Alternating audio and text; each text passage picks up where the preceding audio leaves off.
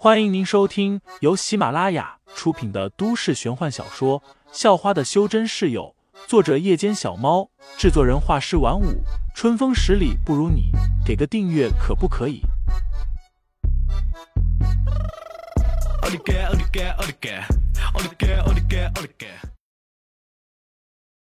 第一百四十三章，女生欺凌二中，我也想去。潘晓林说道。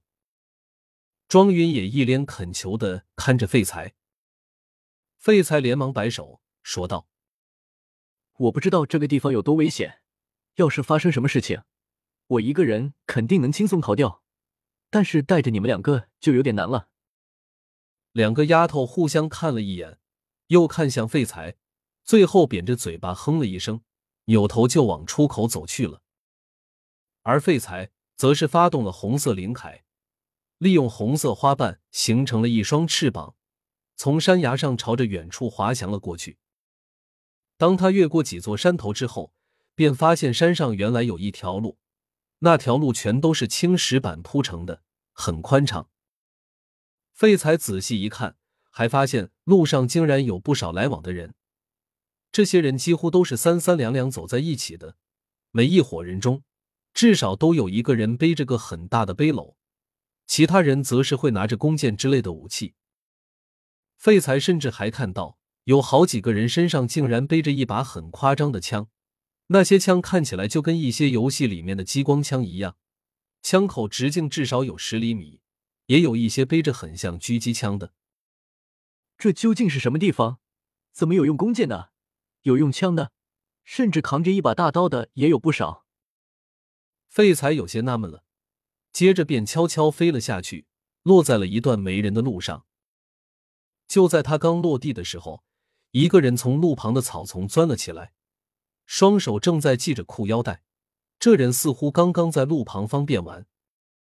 仔细一看，废材忽然发现，这人长着两只很尖的耳朵，眼睛也是蓝色的，下巴则是长着一撮绿色的绒毛。叽里咕噜，叽里咕噜。那人叽里咕噜的说道，还指了指天空，摊了摊手，用脑袋画着圈。尼玛，这人说的是什么话？废材根本没听懂，不由嘀咕了一声。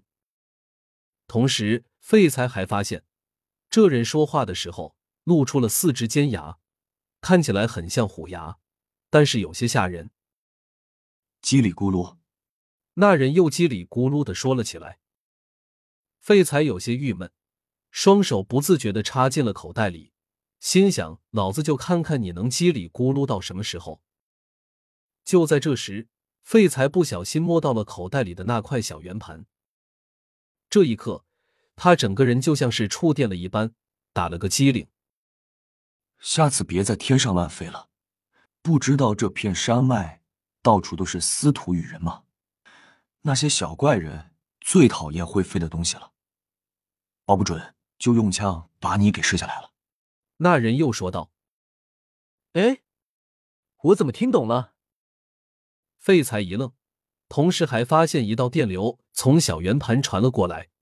接着，他便知道了一条信息：司徒羽人身高一般只有十多厘米，但是随着年龄增长，身高还会增加，有一些甚至能长到两三米高，身上长着两双翅膀。但是却不会飞，所以绝大部分司徒与人都很憎恨会飞的生物。另外，司徒与人全都长得很好看，但也几乎全都很记仇、很小心眼，还擅长远程攻击、设陷阱等等。没事千万别惹他们。好，谢谢提醒。废材说道。只是他发现自己说这句话的时候，用的竟然不是自己的语言了。而是和对方一样的语言。听废材这么说了，那人便微微一躬身，双手则是向两侧张开，然后就离开了。此时，废材又得知了一个小圆盘传递来的信息，这是白精灵一族的人，虽然不擅长战斗，但是很擅长各种器具的锻造，智商很高。在那名白精灵离开后，废材便听见后方传来了一阵谈笑声。转过身看去，他看见了一队人，估计有二十个，排成两列，一个个都穿着银白色的盔甲，披着黑色的斗篷。要不是看见了斗篷上印着的某种文字，并且读懂了是枫兰戒者学院的意思，废材都还以为这队人是士兵。嗯。忽然，废材晃了一下神，他似乎在这队人里面看到了个以前见过的人。仔细一想，那人似乎长得有点像他曾经碰到过的一个女混混，也就是很久之前他闯入废弃赛车场，教训那群飙车党的时候。废材也没多想，只是觉得这可能只是碰巧长得像而已。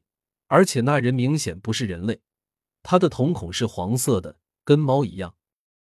这队人很快就走到了废材旁边，然后陆续和废材擦肩而过了。听众老爷们，本集已播讲完毕，欢迎订阅专辑，投喂月票支持我，我们下集再见。